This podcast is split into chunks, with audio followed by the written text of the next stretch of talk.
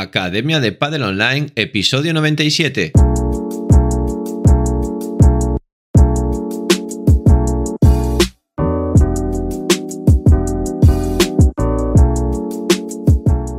Hola a todos y todas, soy Jaime Barral y os doy la bienvenida una semana más a la Academia de Padel Online, el programa de podcast para entrenadores y gestores de padel.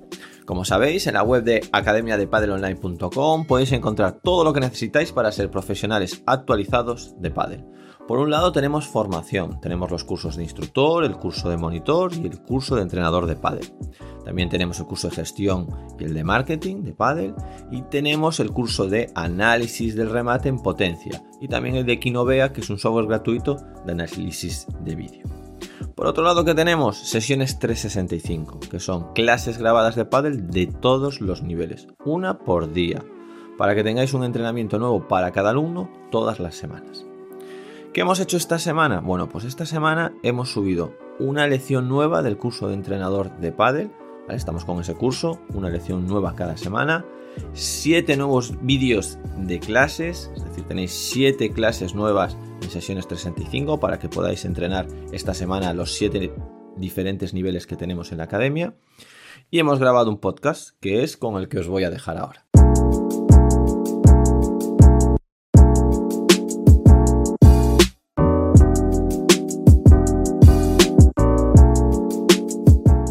Semana vamos a ver al peloteo. ¿Por qué os traigo lo del peloteo? Bueno, porque estamos en el curso de entrenador ya con los ejercicios de la táctica, ya estamos aterrizando todos nuestros conocimientos tácticos y estratégicos y ahora al final tenemos que hacer ejercicios, porque ¿qué somos los entrenadores? Como decía un entrenador portugués, somos unos tarefeiros, es decir, hacemos tareas. Al final nosotros proponemos a los jugadores, a las jugadoras, tareas para que mejoren.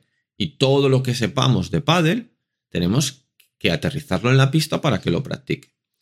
Entonces, una de las herramientas que tenemos para entrenar la táctica, que estamos viendo ejercicios de táctica, es el peloteo. ¿Por qué el peloteo? Porque el peloteo al final es un ejercicio de colaboración. Me vale para trabajar en volumen, en repetición, que se dé mucho. Ya sabéis que nuestro estilo global no tira carros, no tira cestos, ¿vale? No tira carros, cestos, eh, cubos, muchas maneras de llamarle. Entonces, trabajamos mucho con el peloteo. Por un lado, nos vale ese peloteo, nos vale pues para la primera parte del entrenamiento, para el calentamiento, para hacer lo que se va a necesitar en la sesión, para ese calentamiento pues más técnico, más físico, más coordinativo. Y también nos vale pues como una parte de la progresión para que se repita muchas veces eso que queremos aprender. Pero bueno, antes vamos a entender qué es un peloteo, porque a lo mejor no queda claro. Si dijésemos que tirar un cesto, tirar un carro, el clásico, es un 1 contra 0. Es decir, yo te pongo una pelota y tú no, le tiras a nadie. tiras la pelota y ya no viene de vuelta. Por eso se le llama un 1 contra 0. Pero aquí es un 1 contra 1. Es decir, yo te tiro la pelota, tú me la devuelves, yo te la tiro, tú me la devuelves. Estamos haciendo un 1 contra 1. Esto sería el clásico calentamiento pues, de un partido. Estamos en el fondo, hacemos 1 contra 1 de fondo, ¿vale? Colaborando, que va a ser una de las, de las partes más importantes. Colaboramos, yo te la tiro a ti, tú me la tiras a mí, ¿vale? En general. Luego yo subo a la red, me tiras unas voleas, luego te pido que me tires unos globos y luego te digo que me dejes unas cortas para pegarle. Y ahora te toca a ti y lo haces tú al revés. Bueno, pues es un ejercicio de peloteo en colaboración. Si esto lo hiciésemos en oposición, es decir, un uno contra uno, pues eso sería un partido de tenis.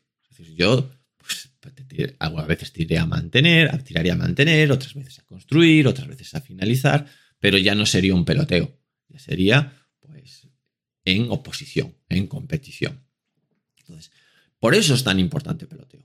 ¿El peloteo siempre tiene que ser uno contra uno? Pues no, puede ser uno contra dos, o dos contra uno, o dos contra dos. Podríamos hacer peloteos de muchas maneras distintas, incluso si las clases son grupales, pues peloteos de más gente, donde, bueno, se va pues, rotando y se va cambiando. Pero para lo que nos ocupaba, que era el, el curso de entrenador que estamos con ello, nosotros lo utilizamos muchísimo para entrenamientos ya de nivel, lo utilizamos muchísimo, pues para esa primera parte del entrenamiento en donde quiero practicar todo lo que se va a producir después. Imaginaos que tengo una sesión donde va a haber, pues, muchísimas dejadas. Pues, claro, yo no voy a hacer un calentamiento general de peloteo normal como el de un partido y de repente el primer ejercicio decirle que hagan dejada un ejercicio ya jugado de competición. Pongo la pelota en juego, le pega hasta una dejada y seguimos el punto. Van a salir un churro esas dejadas. ¿Cómo trabajamos nosotros esa dejada? ¿O cómo calentamos esa dejada? A lo mejor en iniciación lo que vamos a hacer es una parte de la progresión para entrenarla y en competición, como ya saben hacer dejadas, un ejercicio inicial para calentarla y tener mano para hacer la dejada. En realidad son los dos mismos ejercicios. Uno es para aprender y otro es algo que ya está aprendido para calentar. Pues le digo a un jugador que tiene una pelota rasa, yo hago una dejada que bote en mi campo, la dejo botar y se la devuelvo. Fijaros, es una manera de estar peloteando y haciendo la volea. Es más, puedo hacer dos, ¿vale? Una volea normal, una dejada en mi campo. Una volea normal, una dejada en el campo. Una, me lanza un globo, una bandeja, me la tira por debajo, una volea, una dejada que bota en mi campo. No la tiro al otro campo, porque si no, ya tendría que venir el adelante y nos complicamos más. Hago esa dejada y se la devuelvo. ¿Con esto qué consigo? Trabajar la dejada o calentar la dejada. Yo qué sé, estuvimos viendo esta semana la finalización, pues yo qué sé, ¿cómo puede ser eh, sacarla por tres? Que es una que me pregunta, ¿y cómo peloteo sacarla por tres? Yo, yo, he entrenado, a mí me han pedido jugadores que solo trabajemos, que hagamos cinco sesiones de sacarla por tres y no necesito tirarle carros. Y me diréis, ¿pero cómo no le tiras carros? No, no necesito tirar carros. Con mi nivel de entrenador, ¿vale? Yo puedo pelotear tirándole la pelota. Es decir, imaginaros, pues yo dividía el entrenamiento de sacarla por tres, decía, bueno, primero empezamos con la puntería. ¿vale? Entonces tienes que ser capaz de apuntar a dónde va a ir la pelota. Entonces le tiraba una pelota y la tenía que picar y dar en el cristal de la esquina, pues, en, el, primer cristal, entre el primer y segundo cristal eh, de fondo, para sacarla por tres, más o menos, ¿no? Entonces le decía, apunta ahí. Y me la tiraba, me la picaba, daba en la parte alta del cristal y yo antes de que diese en la parte alta del cristal, con la mano levantada, con el brazo arriba, desde ahí tiraba un globo y le tiraba otro y, y, trabajamos en repetición. ¿Y qué se daba cuenta el jugador? Que cada vez que no la tiraba ahí, yo tenía que moverme y a veces no llegaba. Entonces estábamos todo el rato trabajando en eso. Luego le decía, bueno, vamos, ahora vamos a trabajar un poquito la potencia.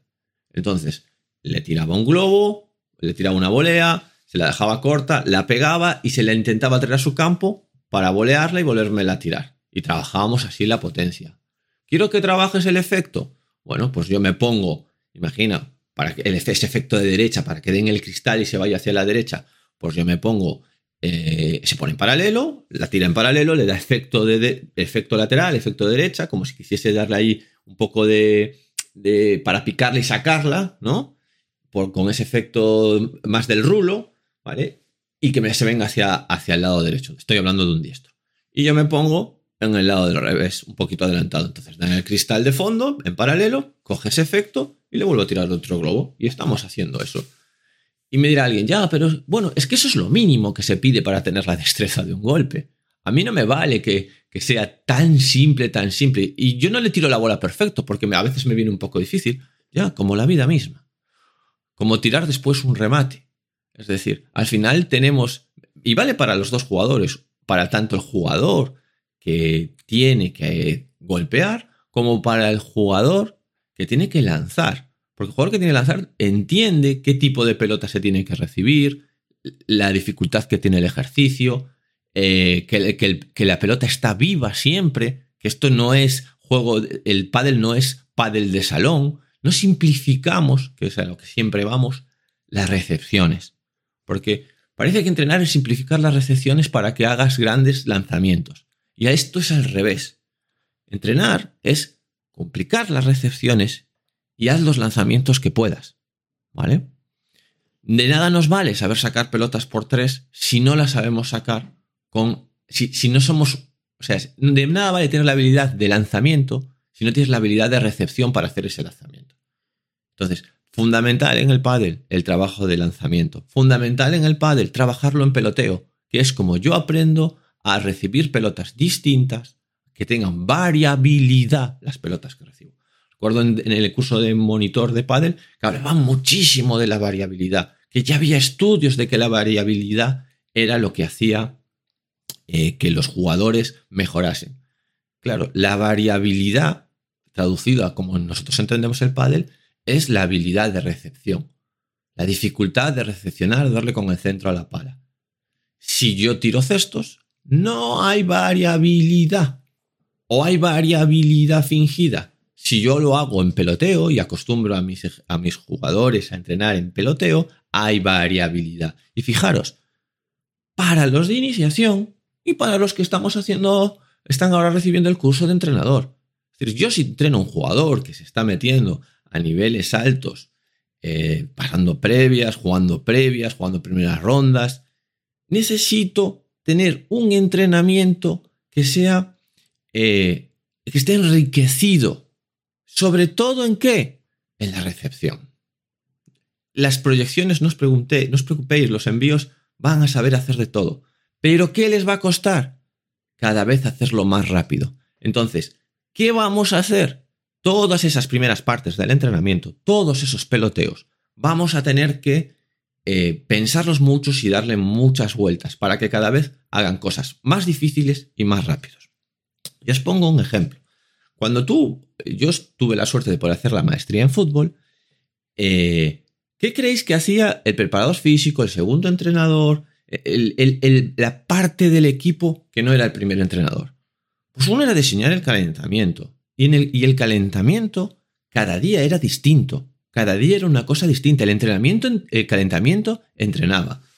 No me gusta llamarle calentamiento, le llamo el primer ejercicio, la parte principal. Es cierto que la, parte, la, parte inicial, es cierto que la parte inicial tiene que tener una progresión en la parte física, fisiológica. Eh, no, puedo entrar y, ya directamente eh, someter a estrés al cuerpo. Vale, perfecto. Eso está claro.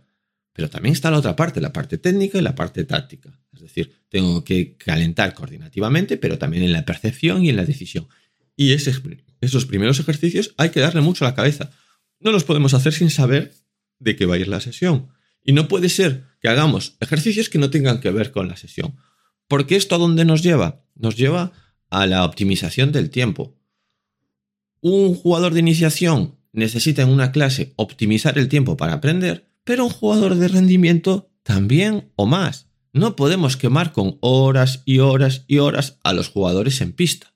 Eso es lo que pasa. Un jugador está más que aburrido, más que aburrido de estar horas y horas peloteando y haciendo eh, un poquito de fondo, un poquito de redes, 15 minutos, 20 minutos perdidos, todos los entrenamientos. Por mucha intensidad y concentración que se requiera al jugador. Minutos perdidos. No, el primer, todos los, todo lo que el, todo el pádel que ingiera un jugador de pádel, todo el pádel que ingiera, tiene que ser de calidad, tiene que ser nutritivo. Y no podemos hacer que los primeros ejercicios no sean nutritivos. Por lo tanto, tenemos que practicar y entrenar el arte del peloteo. Muchas maneras de pelotear. Pelotear, uno, o sea, Cualquier cosa que vayamos a hacer, tenemos que encontrarle la forma de peloteo. Obviamente que nos puedo ir explicando una a una porque esto, nos llevaría eh, muchísimo tiempo. Si a los que os interese muchísimo el tema de cómo ver todos los peloteos, pues no queda más remedio que ir a verse un poco el curso de entrenador, porque ahí lo iremos viendo uno a uno. Pero obviamente que esto es como ser un, un, un cocinero. O sea, os puedo dar todas las recetas de todos los eh, que existen en el mundo. No, tenéis que aprender a cocinar, no queda más remedio. Que en la Academia de Padre Online tenemos las sesiones 365 donde hay cinco ejercicios diarios para todos los niveles. Bueno, yo propongo un menú diario, ¿no? diario no, un menú semanal. Esa es la idea. Propongo un menú semanal eh, para cada nivel. O sea, siete menús, ¿vale? Y cada uno que lo cambie, que lo mejore, que le dé una vuelta pero propongo ese menú. Pero en realidad lo importante en todo esto es aprender a ser cocineros. Entonces, ¿con qué nos quedamos esta semana? Con que pelotear es el sustituto a los carros, que pelotear no solo es hacer el, peloteo de los partidos, hay que saber hacer miles de peloteos distintos, eh, como os ejemplo, un peloteo para sacar cuatro, para pasar por tres, para hacer dejadas, para traérsela, para mover al contrario, para el contrapié, para bajar la pelota. Distintos tipos de peloteos que hacen que mejoremos eso o calentemos eso. ¿vale?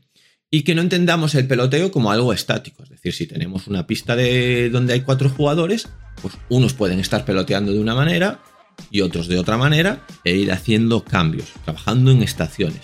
Me gusta mucho el peloteo en estaciones. Vosotros peloteáis de esta manera, vosotros peloteáis de esta otra. Porque todo lo que va a haber en la pista lo estamos diseccionando un poquito en peloteo, en ejercicios de colaboración y manteniendo. Y a medida que vais mejorando el, nivel, seguimos haciendo el mismo peloteo, pero le podemos añadir alguna dificultad más, pero ¿qué vamos subiendo? La intensidad, la velocidad, mejorando esa habilidad con menos tiempo. Ese es la Bueno, pelotead mucho, espero que os haya gustado. Y entrenadores y entrenadoras, hasta aquí el programa de hoy. Adiós.